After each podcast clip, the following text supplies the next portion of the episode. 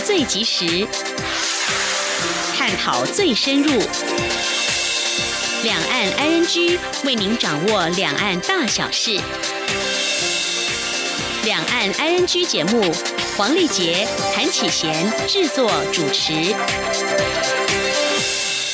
各位听众您好，我是黄丽杰，我是韩启贤。今天是二零一八年十二月十三号星期四，欢迎您收听每周一到周五的两岸 ING 节目，六十分钟为您掌握两岸最近的焦点新闻，还有交流互动。今天节目照例在稍后先来关心新闻，重点包括防堵中国大陆猪瘟十四号开始违规吸肉品罚百万，推动财。参与国际刑警组织，外交部说正面能量多。有两名加拿大公民被捕，中国说危害国安审理当中。美国官员警告中国间谍活动具重大威胁。中选会修公投法，人权不得公投。行政院在今天通过七项修法，打击假讯息。环团指出，十月、十一月中国北部雾霾较去年恶化。关系新闻过后，今天的话题安居单元，我们来关注中国国务院副总理刘鹤本周与美国财政部长梅努钦和贸易代表莱特海泽通电话，美中贸易谈判有哪些新进展？另外，中国大陆国办对于世界冠军面包师傅吴宝春事件有哪些说法？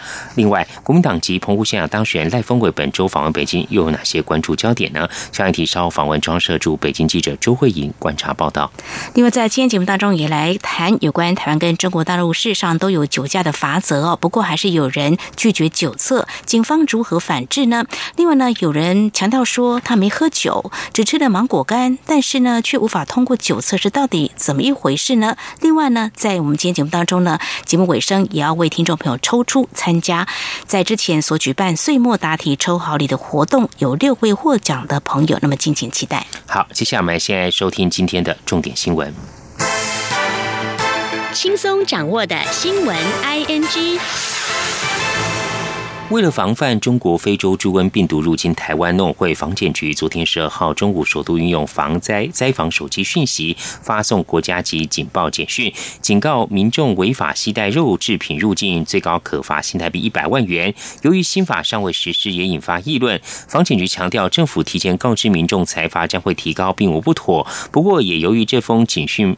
警报简讯日前在立法院三读通过新法，也在昨天下午火速送到总统府，并由总统立即公告，以三天时程来算，明天十四号将正式实施。至于相关财罚基准，房检局也会在今天完成并定案。以下记者陈林信宏的报道：中国非洲猪瘟疫情野火燎原，农委会多次宣导民众从中国大陆来台严禁携带肉品，但仍有民众执意闯关。从九月至今，边境拦截到的违规肉制品就有三百多件。至于农委会十二号也公布，首都在旅客入境时查获两例违规携带的肉品中含有非洲猪瘟病毒株，连同之前三例在农产品弃置箱中验出的中国制肉品有非洲猪瘟病毒，已经累计五件案例。此举也显示，民众违规吸肉品入台，已经成为非洲猪瘟病毒侵台的最大帮凶。因此，农委会也在十二号中午向全民发送国家级警报简讯，警告民。众违法携带肉制品入境，最高可以罚新台币一百万元。但由于新法日前才在立法院三读通过，总统并未公布，因此也遭外界议论此讯息是假讯息。房检局强调，政府提前告知民众，财阀将会提高，并无不妥。不过，也由于讯息已经发送，立法院十二号下午也火速将条文送至总统府，并由总统立即公告，以三天时程来算，十四号就。会正式实施。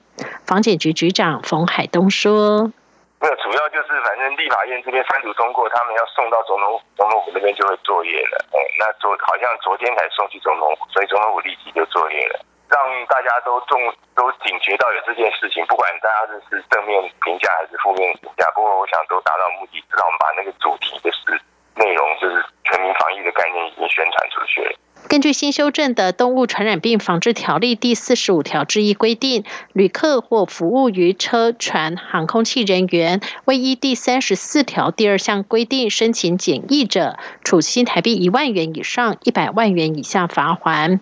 冯海东也表示，十三号就会将相关财罚基准定案，包括疫区和非疫区传播的动物疾病以及违规的次数和样态，列出不同的财罚标准，以作为日后参考。中央广播电台记者陈林信鸿报道。台湾积极推动参与国际刑警组织，今年一共获得了洪都拉斯、海地等十一个友邦以及美、英、法等国的支持。外交部认为，目前已经累积了很多正面能量，未来将会在这个基础上持续推动。同时，也要呼吁国际刑警组织正视台湾参与的必要性，做出相关的合理安排。今天记者王兆坤采访报道。中国非洲猪瘟疫情野火燎原，农委会多次宣导民众从中国大陆来台严禁吸。第八十七届国际刑警组织大会十一月十八号到二十一号在杜拜举行，台湾申请以观察员身份出席，但国际刑警组织拒绝邀请。即使今年遭到拒绝，但仍有许多声音一直支持着台湾，包括贝里斯、洪都拉斯、尼加拉瓜、圣克里斯多福吉尼维斯、圣露西亚。圣文森、史瓦蒂尼、巴拉圭、海地、所罗门群岛、马绍尔群岛等十一个友邦为我致函国际刑警组织秘书长，而理念相近国家也有美、英、法、德、意大利等国的行政或立法部门公开表态支持台湾参与国际刑警组织。除了由我国家力挺外，国际间主要媒体的相关报道已有百篇以上，都为未来的推动工作带来正面注意。外交部国际组织司参事王志发说：“啊，对于我们今年第二度来推动参与这个英特波的案子哈，已经累积了很多的这个正面的这个动能。那外交部会持续在这个基础上哈，跟我们内政部行呃警政署刑事警察局啊啊继续来推动这个案子。另一方面，欧洲议会日前通过决议案。”鼓励两岸迅速恢复对话，坚定支持台湾参与国际组织。我外交部对此表达诚挚欢迎及感谢，也强调台湾将持续深化与欧盟等理念相近伙伴的关系，并期盼国际社会持续给予台湾更多实质支持，共同维护印太地区的和平、稳定及繁荣。中央广播电台记者王兆坤台北采访报道。乔治华盛顿大学西格亚洲研究中心十号举办强化美台关系研讨会，美台商会会长韩如博十号指出，美国贸易代表署只因为猪牛议题让贸易谈判卡关是失败策略。他呼吁美国要有更高层官员以战略眼光来看待美台经贸，不是只狭隘的看着猪肉及牛肉市场准入议题，否则他不认为现在美台经贸谈判卡住的情况会有突破。针对有记者提问，美中贸易谈判告一段落后。美国是否才会启动美台贸易谈判？韩如博指出，从两岸加入世界贸易组织 WTO 案例来看，早已完成谈判的台湾就是得比中国晚入。他能理解这是美国既定政策的情况，但就他来看，不乐见美台贸易谈判和美中贸易谈判绑在一起。他建议台湾必须把握机会，向美方表达想争取的贸易议题。对于美台与美中经贸关系脱钩处理，他强调，美国从政府体制上确实开始有改变，向商务部负责台湾事务部门已不再由负责中国事务部门管辖。就他了解，许多政府部门将跟进。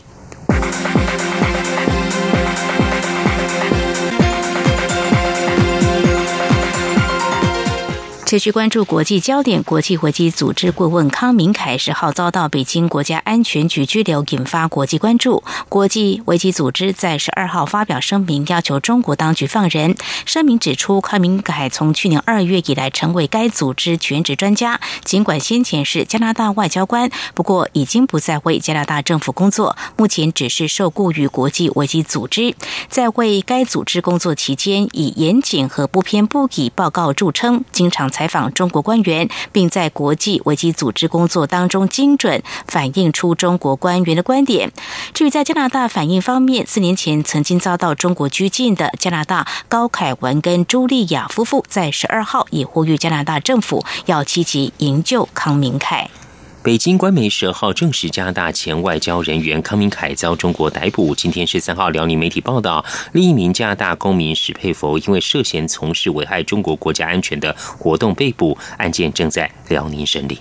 美国联邦参议院司法委员会在十二号举行一场针对中国在美非传统间谍活动进行听证会。美国官员警告，中国对美国的间谍活动有所增加，政府和私营企业都是中国瞄准的目标。来自中国的网络威胁以及窃取智慧财产权，已经是美国经济和国家安全的重大威胁。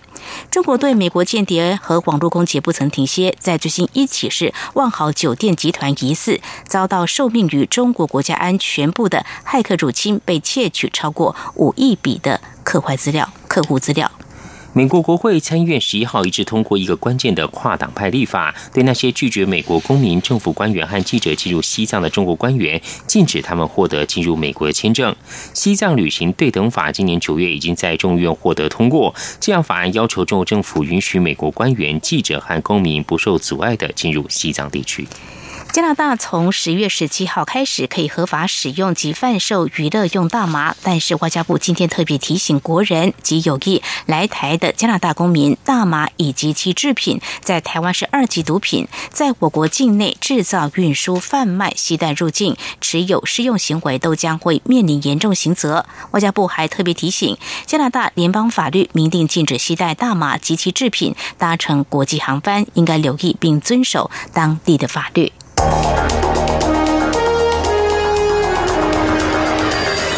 最敏锐的新闻嗅觉，延伸您的视野，让您听到最硬的两岸焦点。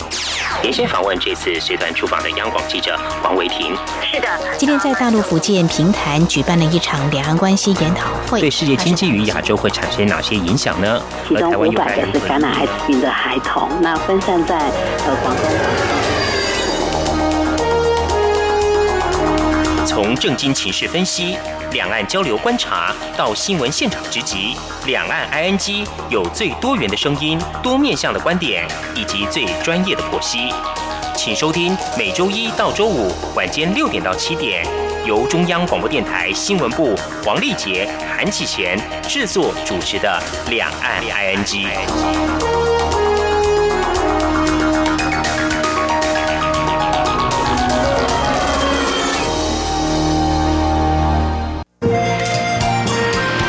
阳光，翅膀打开了世界之窗；是阳光，翅膀环绕着地球飞翔。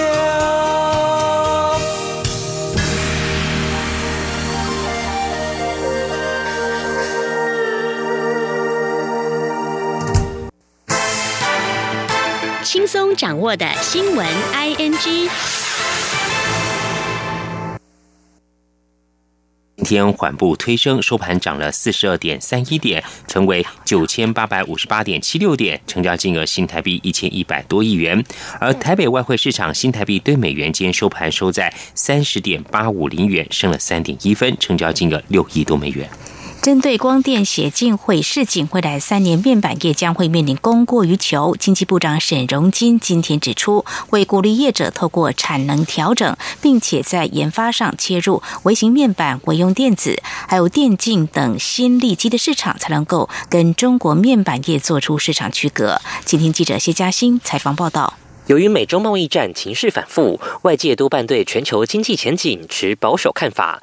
加上中国等面板厂产能将陆续开出，明年第一季有华星光电、红海集团夏普两座十点五代线将投产，第三季则有滁州汇科第八点六代量产，都会为面板产业带来供过于求的压力，使得报价恐持续走跌。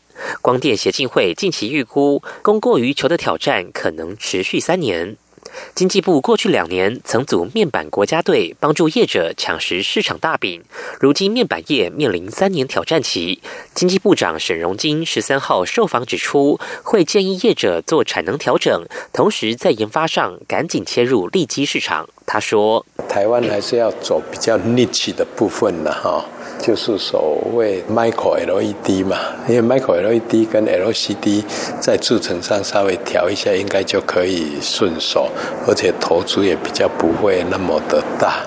在应用领域的话，未来汽车电子这一块、电竞这一块，我觉得也是切入小面积的完了以后，最后我们期待的就是大的电子看板，那个商机大。沈荣金强调，要切入新的利基市场，才能和中国大陆面板厂做出市场区隔。在政策工具方面，经济部会透过工研院、法人科专等计划做研发，并将成果技术移转给台厂，强化产业竞争力。中央广播电台记者谢嘉欣采访报道。以核养绿公投通过后，工商团体提出核电延役、核四重启建言。经济部长沈荣金今天十三号在立法院指出，明年一月底前完成能源政策盘点，届时会针对能源配比、核四重启等议题对外说明。至于核四燃料棒，他强调，因为已过保护期，就算要使用，也得先送国外原厂做处理。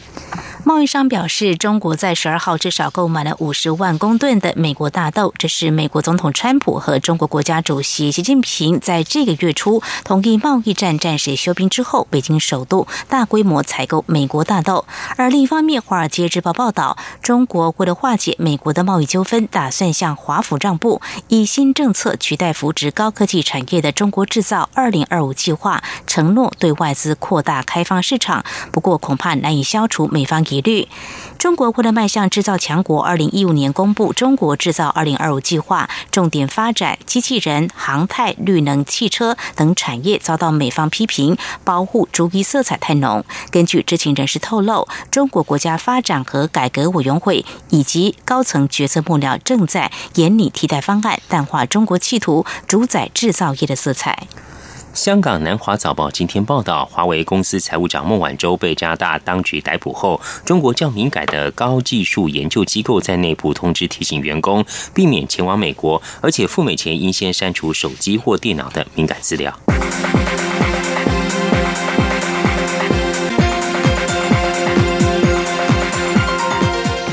政治焦点：这次公投榜大选引发了许多争议。中选会将修正公民投票法。中选会代理主委陈朝健今天表示，修法一共有七大重点，包括拉长公投准备期、松绑公投应榜大选的规定、缩短公投主文字数、人权议题不得公投、陈汉列署提出以一次为限等。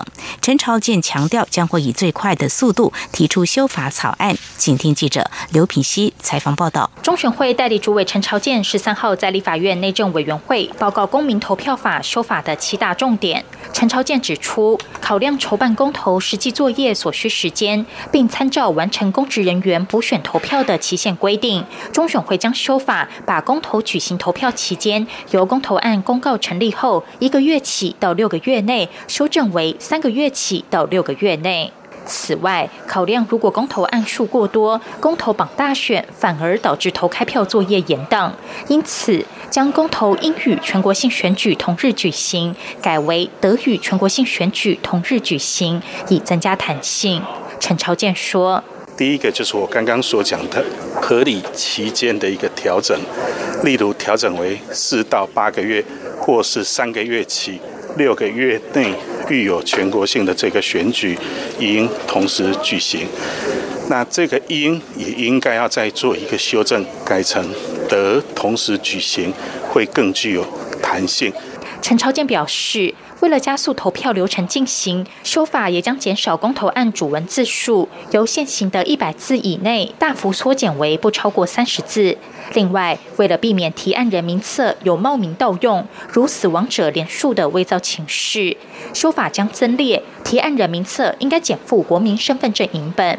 至于针对以核养绿公投连署二次补件遭拒的争议，陈朝健说，考量如果在连署期间可以分次提出连署人名册，户政机关将无从确定名册查对基准日，因此将修法明定连署人名册提出以一次为限。此外，中选会也将解决人权究竟能否拿来公投的争议。陈朝健表示，公投通过后，对政府施政、立法政策的形成都有一定的拘束力，但不得违反宪法对于基本人权的保障。因此，将修法把限制或剥夺人权的事项排除在公投之外。至于选罢法规定，投票当天不得宣传选举，但公投法却没有相关的规定。陈朝健指出。如果公投与选举同日举行，选举投票会受公投宣传活动干扰，因此将比照选罢法修法增列投票日不得宣传公投。陈朝健表示，中选会会以最快的速度提出修正草案。立委赵振宇质询时追问需要多长时间，半年内能否完成？陈朝健说一定会。央广记者刘聘熙在台北的采访报道。为了打击错假讯息，行政院启动修法防范。行政院会今天十三号通过七项修法，调整故意散播恶假害讯息的刑度和罚则，也增订核灾、实安和救灾不实讯息新增罚则。行院长赖清德表示，假讯息冲击国家安全是政府不可回避的重大现象。请听记者王维婷的报道。假讯息流窜引发争议，时有所闻。行政院专案小组盘点十三部法律后，十三号的行政院会通过七项修正草案，将散布假讯息的法律要件明确化，提高刑度或罚锾。其中，明知是灾害或核灾变的不实讯息，致人于死，处无期徒刑或七年以上有期徒刑；致重伤者，处三到十年有期徒刑。传播不实传染病讯息，处一百万元罚金；散播有关食品安全的谣言，处三年以下有期徒刑、拘役或一百万元以下罚金。粮食和农产品交易的假讯息，最重处三十万元罚款。行政院长赖清德在院会采示，假讯息冲击国安，尽管政府努力澄清，但是效果有限。部分民主国家已经透过法制规范强化打击假讯息。赖奎强调，政府会在坚守言论自由的原则下，运用既有法令防治假讯息。行政院发言人古拉斯尤达卡转述说。因此，政府会在坚守多元民主的价值、维护言论自由的前提之下，运用现行的法令，针对明知为假讯息仍故意散播，因而造成公众畏惧跟恐慌危害的这一类的情况，从法制面进行加以补强，以遏止出于恶意伪造、假造。造成危害的假讯息，降低其对国家社会公共利益所产生的负面的影响。行政院会今天也通过广播电视法修法，要求直播新闻及评论应注意事实查证及公平原则，若违反原则，应由事业建制的自律规范机制制作调查报告，送主管机关审议，违者最重开罚一百万元，情节重大者将吊销广播或电视执照。另外，院会也通过内政部提出的选罢法修法草案，规范大众传播媒体平台竞选或罢免广告，应明定刊播者和出资者其资讯。修法同时限定，台湾媒体不得接受境外（包含中国、港澳等地区）人士或团体委托刊播广告，违者将处二十万至一千万元，或广告费两倍以下罚款。中央广播电台记者王威婷采访报道。相关焦点，行政院会会通过第一波的防治假讯息修法草案。不过，内政部之前提出社会秩序维护法修法草案不在其中。政务委员罗秉成今天表示，基于考量言论自由，内政部修法版本取消散布假讯息关三天的规定。不过，也产生法律程序保障落差，还需要跟司法院来协调。而另一方面，内政部的版本最高可罚新台币三十万元，也和社违法其他的罚款差距太远，有罚款平衡性的问题，行政院还要继续跟内政部沟通。行政院修法防治假讯息，日前也送出数位通讯传播法草案送立法院审议。不过，网络平台业者对行政院举动强烈反弹。政务委员罗秉成今天十三号呼吁平台业者善尽义务。假讯息这么泛滥，平台业者真的尽责了吗？平台业者是用民众各资投放精准广告赚很多钱，应该和政府一起合作抑制假讯息。行政院会今天进行防治假讯息危害专案报告，行政院长赖清德才是请国家通讯传播委员会 NCC 进行人民对媒体信任度调查。对此，行政院表示，这是参考欧盟做法，调查民众媒体使用习惯跟对媒体的信赖度，作为之后制定相关的一些参考。而且，这项调查跟媒体换照或撤照考量无关。请听记者王维婷的采访报道。行政院会十三号一口气通过七项修法草案，防治假讯息。行政院发言人古拉斯尤达卡也在行政院会建议参考欧盟做法，进行人民对媒体信任度民调。行政院长赖清德也指示 NCC 负责此事。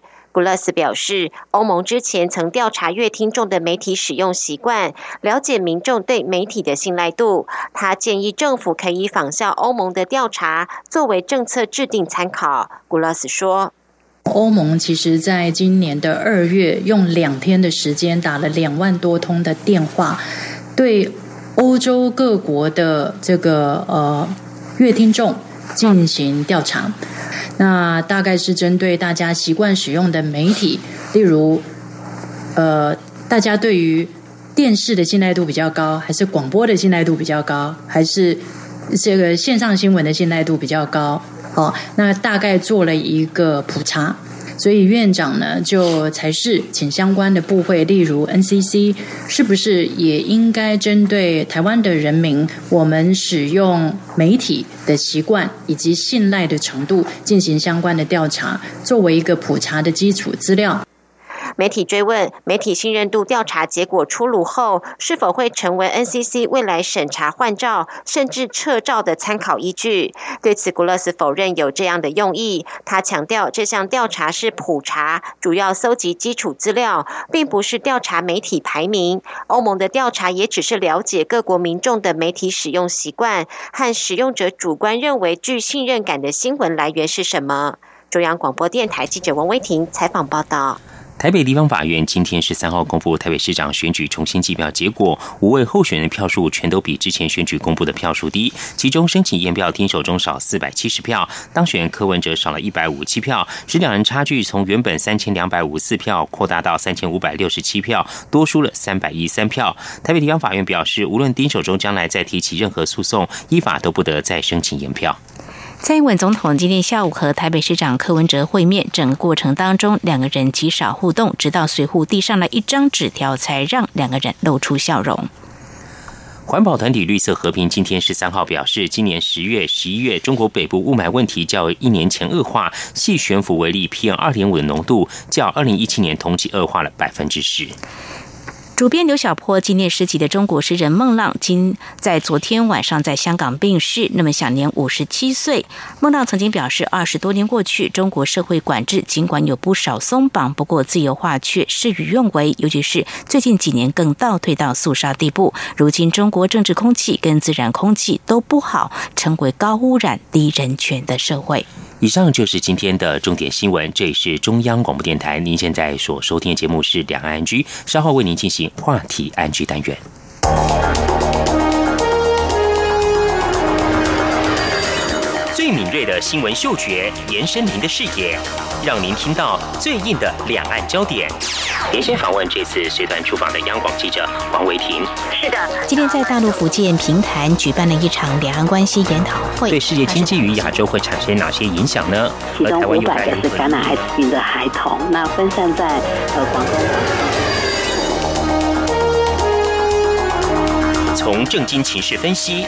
两岸交流观察到新闻现场直击，两岸 ING 有最多元的声音、多面向的观点以及最专业的剖析，请收听每周一到周五晚间六点到七点，由中央广播电台新闻部黄丽杰、韩启贤制作主持的《两岸 ING》。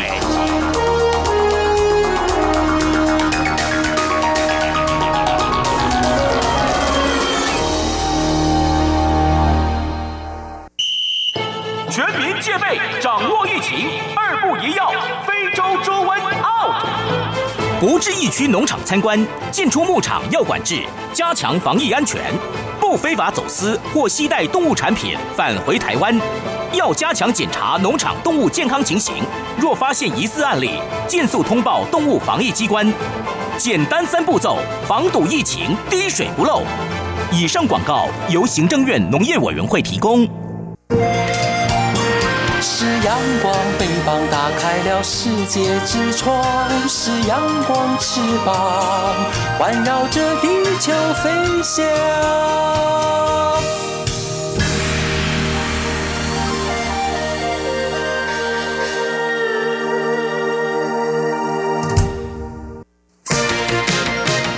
您最想关心的话题，ING。这里是中央广播电台，您现在所收听的节目是《两岸安居》。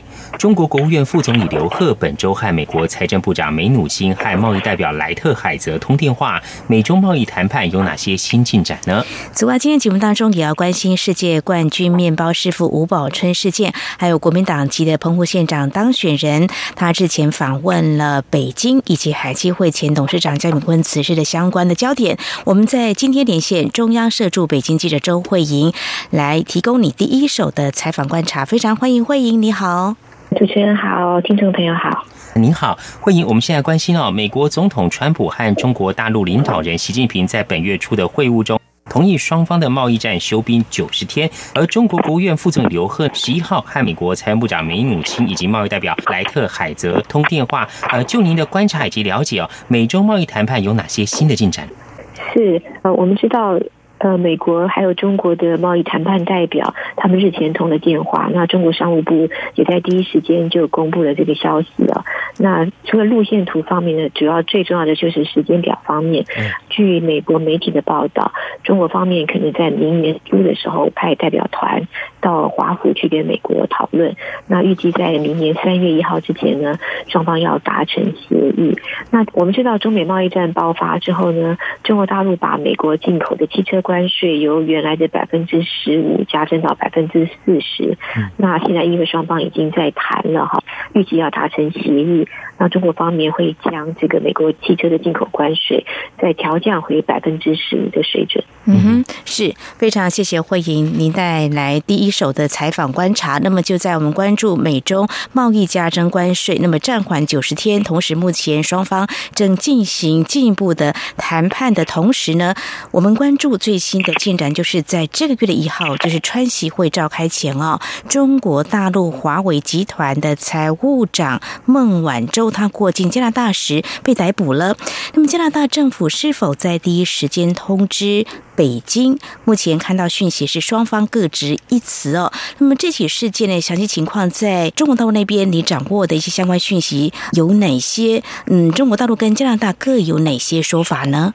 对，我相信包括丽杰跟启贤还有听众朋友应该都蛮关心这个事情的，因为这个事情其实是一个看起来是一个司法的事件，其实是充满了政治的意味。因为孟晚舟她除了是华为公司的财务长之外，她其实也是华为创办人任正非的女儿，她是他的长女啊。因为华为在中国大陆应该算是一个最重要的企业，好民间的企业。那华为在中国大陆的地位，还有就是孟晚舟的身份来说。这个事情发生之后呢，等于是在中美关系之间投下的一个震撼弹。因为像中国方面的话呢，他们除了官方的反应很强硬之外，因为这个事情他是一号的时候被抓的，那加拿大是过了几天才公布这个事情。这个事情一公布之后呢，中国官方就很强硬的要求加拿大跟美国必须要说明这个事情，还有就是要立刻的放人。那另外一方面呢？也许听众朋友可能想说，美国为什么会参到这个事情？因为加拿大是在美国的要求之下逮捕的孟晚舟，他的理由是因为华为还有他呢，就是等于触犯了美国对伊朗制裁的出口禁令，所以就是要求加拿大在孟晚舟转机的时候呢抓他，然后要要求把他引渡到美国受审。那这个事情发生之后呢，就我们刚刚讲的，中国外交部除了就是多次的要求放人之外呢，他就是先后召见了加拿大、美国驻北京的大使。反映的就是他们强烈的抗议。嗯，在官方之外呢，其实民间的反应也非常强烈。因为对中国大陆民众来讲呢，华为其实是一个中国代表性的企业。那创办人任正非的女儿被加拿大跟美国逮捕啊，这个事情是一个非常小可的事情，所以民间的反应非常强烈，甚至。中国又爆发了一波新的反美的情绪。那我们看到最新的进展是，加拿大的法院在十一号的时候呢，让孟晚舟假释了哈。但是他虽然已经是获保释了，但是因为美方还是要求把他引渡到美国去受审，所以呢，美国是不是会取消就是对他的这个指控呢？然后是不是会把他引渡到美国去呢？我觉得是观察的重点，因为我们也看到了美国总统川普他日前接受路透社访问的时候，他也谈到了这个事情啊。他说，如果说对美国的国家安全有利的时候，他会出面来。介入这个事情，当然就是说他在美国方面就是招致的就是对司法的一些批评哦。但是这个事情会怎么发展呢？因为我们知道就是说，川普是一个非典型的总统，那这个事情到底是会偏向司法还是偏向政治面来解决？我觉得是后续观察的重点。嗯，未来发展我们继续来关注。那慧英刚刚有谈到说孟晚舟被捕的事件哦，在中国大陆引起相当的震撼。那不晓得各界对于他被捕这件事情有哪些解读？对他的时机点呢，其实非常的让人有联想性，因为我们知道十二月一号的时候，这两位领导人举行了双边会谈，那孟晚舟呢也是在当天在加拿大被捕的。有很多的说法，就是讲说，其实两国领导人在川喜会当天就不知道这个事情，但是后来美国方面否认说川普知道。那习近平是不是知道呢？目前没有办法证实啊。但是就是因为这个时间点加上中美贸易现在要谈判哈，那所以很多人就是很多的预测。或者是说分析就会讲说这个事情可能是跟中美贸易战有关，每个就是美国方面可能是要以孟晚舟的事件呢作为一个谈判的筹码，但是虽然就是华为跟孟晚舟这个事情其实是非常重大的事情。但是大陆的学界，他们有很多的分析，就是讲说，在贸易战势大的情况之下呢，中国官方会做分割处理，就是好好的来处理这个事情。所以我们可以看到了，虽然官方表态是很强硬，嗯，但是呃，官媒在处理这个新闻的时候呢，其实没有坐在很显著的版面。他们把呃，譬如说以他们召见两国驻中国大使的新闻呢，他们做的版面其实是非常小的，就是并并不刻意去凸显它，这个就可以看出来，就是。他们不希望把这个事情扩大，影响到贸易战的谈判。嗯哼，好，非常谢谢惠英林来自北京的观察。我们在今天关注有关美国还有中国大陆重启贸易谈判之际呢，最新的发展事件是中国大陆华为集团财务长孟晚舟在过境加拿大时被逮捕了。那么中国大陆采取哪些态度跟立场，还有后续有哪些值得关注的焦点？非常谢谢中央社驻北京记者周慧莹带来第一手的采访观察。而在稍后节目当中，我们再继续连线慧莹，那么邀请慧莹来跟我们谈面包师傅吴宝春事件，还有国民党籍的澎湖县长当选人赖峰伟访问北京，那么有哪些期待？还有海基会的前董事长江炳坤日前辞世，那么在中国大陆台商对于他推动两岸经贸交流又有哪些看法？我们节目稍回来。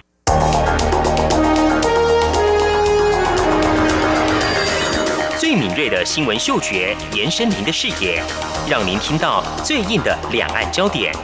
连线访问这次随团出访的央广记者王维婷。是的，今天在大陆福建平潭举办了一场两岸关系研讨会，对世界经济与亚洲会产生哪些影响呢？其中五百个是感染艾滋病的孩童，那分散在呃广东。从正经情势分析。两岸交流观察到新闻现场直击，两岸 ING 有最多元的声音、多面向的观点以及最专业的剖析，请收听每周一到周五晚间六点到七点，由中央广播电台新闻部黄丽杰、韩启贤制作主持的《两岸 ING》。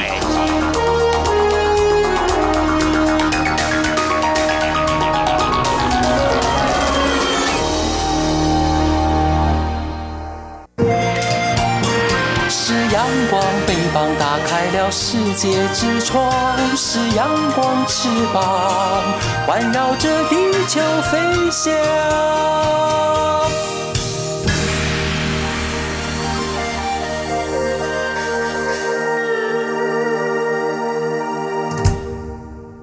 这是中央广播电台，您现在所收听的节目是《两岸安居》。我们今天节目中很高兴连线访问到中央社驻北京记者周慧莹。记者王请慧来我们观察，就是曾获得世界面包冠军的面包师傅吴宝春，其面包店近日将会在上海开幕。不过呢，却被大陆网民哦评为是这个台独面包，进而引发一连串的风波。慧莹，您可以先跟听众朋友说明一下这起事件详细的情形是怎么样子呢？是吴宝春他在上海的面包店就是都要开幕，但是呢，在九号的时候呢，有大陆网民呢就在网上讲说，把它评为台独面包，然后有一些那个我们知道网购的平台呢就把它下架。吴宝春所以他在十号的时候呢，他就发表了他在官方脸书，他发表声明说。他就身为中国人是我的骄傲，那两岸一家亲是我坚持不变的态度。然后他也表态支持了九二共识。他的表态呢，在台湾呢，其实激起了蛮大的反应了哈。那他除了官方脸书对官报呢，那支持他还有反对他的网友呢，就是其实意见蛮两极的。那有人是拒买哈，有人说我们要拒买你的面包，但有人有讲说这个面包好是不是好吃跟政治无关啊？觉得说不用把这个政治扯进来。谢谢慧英带给我们有关吴宝春事件整起风波的大概经过，而中国大陆国台办对这起事件又有哪些说法呢？这个事情发生之后呢，国台办刚好举行了记者会。那媒体也很关心，就是台办对这个事情的说法。国办发言人马晓光在里面就讲了，他说这个事情呢，其实是跟两岸近两年的一些政治氛围有关哦。其实并不是大陆网友就是刻意的挑起这个事情，他们也认同他是被台独，但是他们觉得说这个被台独呢的起源呢，可能不是大陆网友，大陆网友是因为这近两年来呢，可能台湾一些。特定的媒体的一些报道，或是一些特定人士的一些解读呢，让大陆网友可能就是比较会对一些事情比较敏感，才会把这个事情导向这样子的发展。是，那么吴宝春表态支持九二共识。蔡英文总统在之前表示哦，台湾人都懂这是政治压迫，那么这种无所不在威胁是两岸关系倒退原因。那么希望中国可以把政治前提拿开，让两岸交流正常且健康。是这起事件未来会如何发展？我们持续来关注。接着要请会员我们来观察国民党籍的澎湖县长当选人赖峰伟本周访问北京，并会见国台办主任刘杰一哦。而赖峰伟是九合一选后首次登陆的准县市长，您日前也前往采访，不晓得赖峰伟准县长对于这次访问北京，他有哪些表示？赖峰伟他到北京来呢，主要是针对澎湖的。观光旅游的发展，那他们其实其实蛮短的，就是来了两天，然后就回去。蔡峰伟他接受台湾媒体访问的时候呢，他是觉得说，其实这个成果是蛮丰硕的哈，因为国台办给他们很好的回应，甚至就是说可能会成立窗口，就是说日后他们有一些什么呃需要的或者要反映的话呢，就直接透过这个窗口来反映。而且他是讲就是说呢，他在跟国台办的主任刘杰一谈话的时候呢，他们有谈到，就是未来蓝营的县市长登陆交流的时候呢，他们在向国台办反映有什么需要的时候呢。今天澎湖这个模式呢，就是他们未来来访的模式。不过，在国外办记者会当中呢，有提就是针对这个事情有提问哈，就是说所谓的这个澎湖的模式是不是就是将来蓝营县市长来访模模式的问题啊？那国外办发言人马晓光他有讲了，他是讲的比较婉转，他是说，呃，大陆方面对就是在蓝营县市长交流之后呢，他们会做出积极的回应，但是有一些说法呢，可能是。应该就是讲，就是说，他们官方并没有正式，就是所谓的公户模式，就是未来南英县市长到访的模式。嗯哼。另外，对于外传呢，陆委会请托赖峰伟向刘吉瑜传话这件事情，不知道赖峰伟对此有什么样的表示呢？是有许多媒体把陆委会就是委托赖峰伟传话这个事情呢，就是作为一个重点啊。但是赖峰伟他本人在北京接受采访的时候呢，他其实蛮低调的，他一直在讲说这个就不用再提了。但他也有讲，就是说他说国外办其实也知道，就是所谓陆委会委托他们传话的事情。但是他后来有讲，他说其实陆委会请托他们传话这个事情是茶余饭后大家在聊了，并不是说好像很正式的委托他们传话。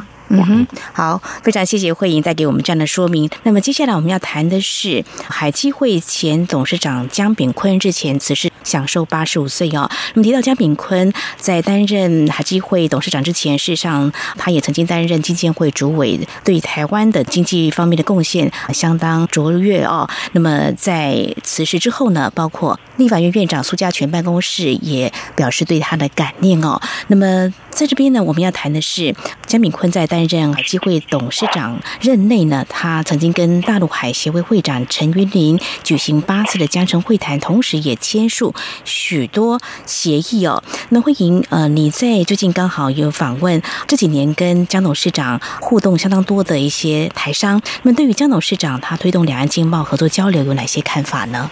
是。许多台商跟江炳坤都有其实很好的互动啊。那像比如说，我访问了北京的前台商会长林清发，他接受访问的时候，他其实是蛮有情绪的，就是他就是有时候甚至就是讲话就是有一点哽咽这样子哈。他是说他其实蛮舍不得的哈，因为他当北京台资协会会长的时候呢，刚好是就是两岸复谈的时候，当时跟他有很多的接触。他说他经常向江炳坤反映。得台资企业的意见跟需求哈，然后也获得很好的回应。我们知道江董事长他其实他是一个做事跟做人都很仔细的哈，甚至就是说，有时候台商跟他反映事情，他就是会自己拿纸笔出来记，一点一点的记哈。那台商其实就是蛮受用的哈。然后有时候跟他反映什么事情，他都会记住，然后也会以后在跟台商见面的时候呢，也会自己主动的提到，就是说这方面的发展是怎么样怎么样。所以他去世之后呢，包括林清发这些台商，其实他们都是。都是蛮感念的啊，然后他们也提到，就是说，嗯，其实他们觉得说，可能因为江炳坤他，就是说他现在应该年纪高了哈，但是就是说，好像也就是卸除了一些职务，但他觉得说，好像还是为台湾打拼的这个心情一直都没有放下，可能也是因为就是太过劳累了，所以才可能。不幸辞世。是江炳坤董事长在他担任海基会董事长的任内呢，和当时的大陆海协会长陈玉林呢举行了八次的江城会谈，签署了许多协议，对两岸的经济合作交流有许多的贡献。好，我们今天节目中呢是访问到装设驻北京记者周慧莹，针对相关议题，我们带来第一手的采访观察。非常谢谢慧莹接受访问，谢谢您，谢谢慧莹，谢谢，谢谢。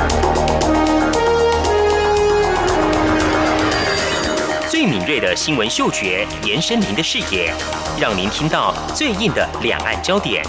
连线访问这次随团出访的央广记者王维婷。是的，今天在大陆福建平潭举办了一场两岸关系研讨会，对世界经济与亚洲会产生哪些影响呢？其中五百个是感染艾滋病的孩童，那分散在呃广东。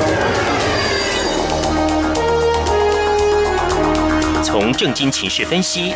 两岸交流观察到新闻现场直击，两岸 ING 有最多元的声音、多面向的观点以及最专业的剖析，请收听每周一到周五晚间六点到七点，由中央广播电台新闻部黄丽杰、韩启贤制作主持的《两岸 ING》。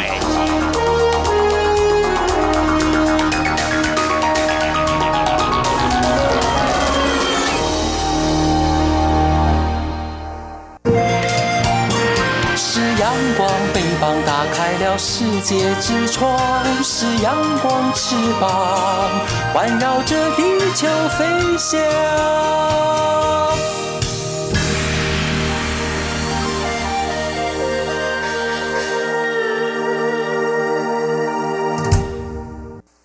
挺新鲜的，最火的万象 ING。这里是中央广播电台，听众朋友继续收听的节目是李安安居。我们今天要谈的是，如果听新闻，或许有时候很有感觉，有时候呢却没有多大的感触哦。昨天在新闻当中，我们有一则新闻是记者前去采访，是报道一百零七年运动精英奖的得主，其中有一位是中华拔河队代表总教练郭生。不过在昨天的颁奖场合，他自己也没有办法亲自到现场，为什么呢？因为他在今年七月。份的时候，他骑单车挑战五岭。台湾公路最高点，对，但是呢，他在某天上的时候，他骑着单车就被后面一辆车子给追撞了。那么，其实伤的不轻，捡回一条命，但是四肢瘫痪，目前还在复健当中。很多的学生还有亲友都为他集气来祈福。谈到这个，是因为丽姐曾经在多年前的时候有访问过生教练，那么他对学生在拔河方面的训练投入很多的心力，那么非常有毅力。那么当然，他也会继续加油。那么在这起车祸当中呢，把郭教练撞成重伤的是一名酒驾的司机哦，所以真的很危险。好，谈到这边呢，我们要提的是酒驾在两岸都有，那么有相关的法则。我们先看到在台湾，就在最近而已哦，那么有两起拒绝警员的酒测，有一名男子呢，在清晨的时候呢，骑着车，那么远警要拦他下来酒测，他竟然呢不停下来。还冲撞了远景，哇！这名远景也非常的英勇，倒地之后还是奋力抓住这名男子，他才停下来帮他做酒测，结果真的是酒测值很高哦。警方当场以公共危险跟妨碍公务罪嫌将他给送办。其实这名男子呢，他已经不是第一次哦累犯。对他之前曾经酒驾被还起诉，这次碰上远景，一方面是很心虚啦，所以就冲撞了远景。呃，不只是男性，女性呢也会偶尔喝点酒。有一名女子呢，在最近的时候，因为心情不好，那么就喝了啊小米酒，喝了半瓶之后呢，就骑车上路了。在晚间的时候，也被远景给拦下来，但是呢，他不愿意停下来，反而加速逃逸，沿途还闯红灯，行驶进行的机车道逆向行驶，直到被整个车阵给堵住，才减缓他的速度。那么警方以车身挡住拦停他，才停下来哦。警方帮他做酒测也是超标的，以公共危险妨害公务罪移送，也开出危险驾车无照等等这些罚单。那么这两个呢，拒绝酒测嘛啊，还好没有酿出什么遗憾的事情。但是在今年。年初的时候，台中市有一名男子呢，他喝了酒之后呢，哎，可能自己觉得意识还清楚，应该是可以开车。不过呢，一开车呢，时速一百多公里，结果呢，就不小心从后方追撞骑车想要回家的一名女子。这名女子送医之后不治。哇哇，那。无法弥补的遗憾，呃，双方有经过和解，他赔偿对方三百多万，不过还是被判两年徒刑跟缓刑五年。另外呢，也要向指定机关提供两百四十小时的义务服务。嗯，我们从刚刚这几个例子哦，我们深刻了解到，就是开车不喝酒，喝酒不开车，因为喝酒之后你的精神状态呢就呃不是很清晰哦，那也对一些事情判断会比较呃迟缓。那我们其实平常开车在路上啊，除了自己要小心开车之外，还要随时注意路旁。或路边有什么突然窜出或一些呃突发的状况哦，你要随去应应。一旦喝酒的话，你整个反应速度啊，还判断能力啊，都会慢下来，所以是更危险。我们从刚刚这几个例子哦，有一些是呃冲撞远景或冲撞到旁边东西啊，还有最后这一位是他甚至造成呃有受害人哈，那受害家属是无以弥补的这个伤害。我真的是开车真的是不能喝酒啊，喝酒不要开车。其实像有代理驾驶嘛哈，应该可以好好的来利用。那么中国大陆其实也有发生过类似。像这样的一个事件，就是喝了酒之后呢，就开车上路，跟刚刚我们所提到台中市这名男子是一样的。在四年前的时候，有一名男子他在酒醉之后呢，就开车上路，时速也是很快，超过一百公里。结果呢，高速连续撞击多名行人，结果导致六人死亡。当场他虽然有拨打急救电话，但是因为害怕逃离现场，不过还好他在家人陪同之下向警方投案。不过呢，在中国大陆酒驾致人。于死，最高是被判处死刑，最轻也是十年以上的有期徒刑。不过这名男子呢，因为他是主动投案有悔意，所以后来是被判无期徒刑。嗯，酒后开车真的是害人害己啊，造成很大的危害。好，在中国大陆还有台湾，对于酒驾呢都有不同的刑度。有些人都觉得应该要罚重一点，可能才会啊让一些人心生畏惧，不会呢喝酒之后啊就开车上路哦。哎，这个除了开车、骑车之外，飞机的驾驶员也是要做酒驾的测试的，对对对，开着这种航空器哦，飞行器载人的这种呃交通器具，对对对。那在台湾有一位机师呢，连续被复兴航空还有远航给开除哦。他在开飞机之前酒测超标，所以呢，不但不能够开飞机，重点是因为呢所担任的工作有五年的合约，因为这样子被开除，他还要赔资方。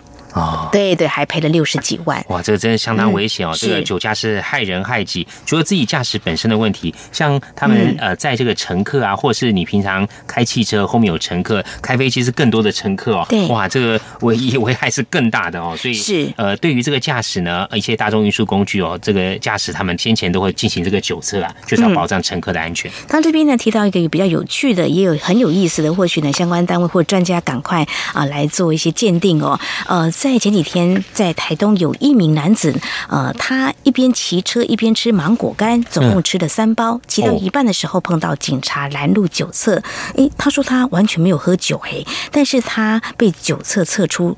酒精浓度还挺高的哦啊，所以他就想说，是不是这个芒果干呢，可能有这个酒精成分啊？哎，在制作过程中是不是有加什么？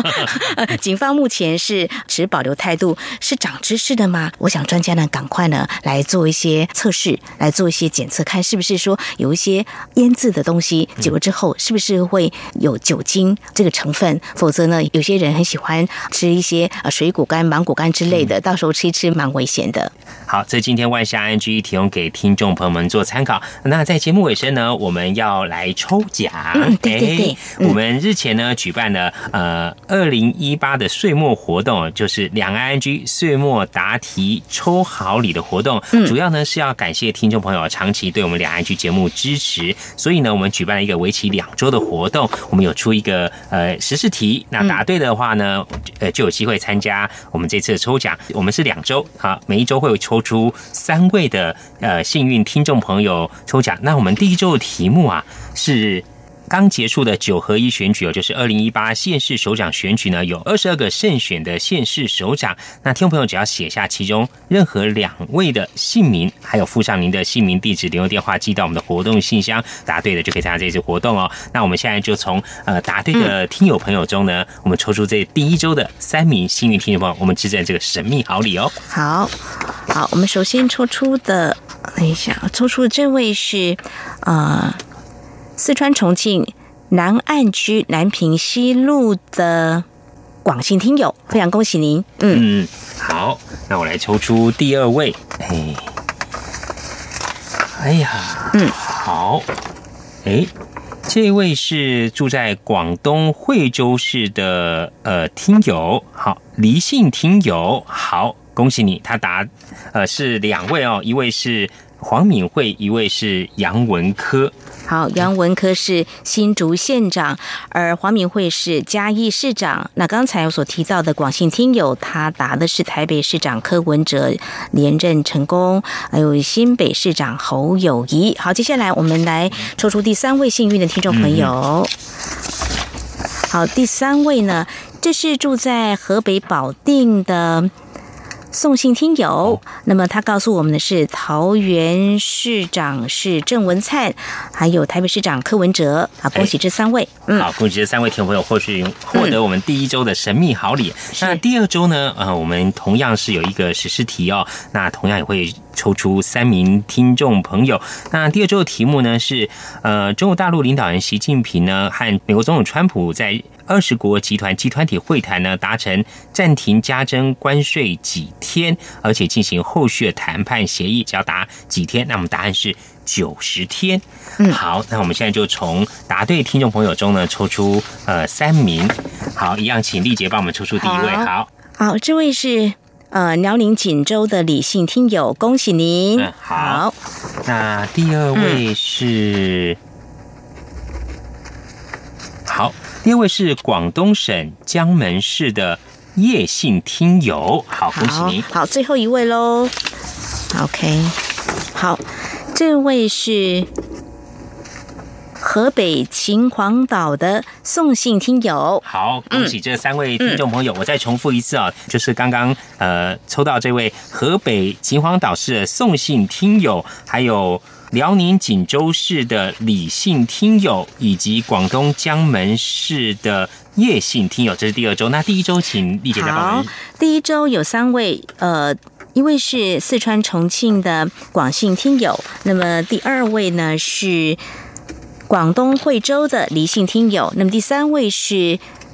河北保定的送信听友，好，恭喜这六位听众朋友获得我们这次活动的神秘好礼。那也非常感谢所有参加这次活动的听众朋友，以及长期支持我们两岸 N G 的听众朋友，对我们节目长期的收听和支持。好，当然，如果说听众朋友对我们节目有任何宝贵意见的话呢，都非常欢迎您随时跟我们互动交流。来信的话，传统信件写到台湾台北市北安路五十五号，写到两岸 N G 节目收就可以了。或者利用电子邮件来告诉我们呢，两岸。NG 有两个电子邮件信箱，一个是 i n g at r t i 点 o r g 点 t w，另外一个是 QQ 信箱一四七四七一七四零零 at qq dot com。另外也非常欢迎听众朋友利用 QQ 即时通软体和我们线上即时互动。两岸的 QQ 码就是一四七四七一七四零零。还有听众朋友，我们也非常欢迎您加入两岸 G 节目的粉丝团。你在脸书的搜寻栏位上打上两岸 I N G 来搜寻就可以了。不论是您对节目的建议看法或收听感想，都非常欢迎利用刚刚这些管道来告诉我们。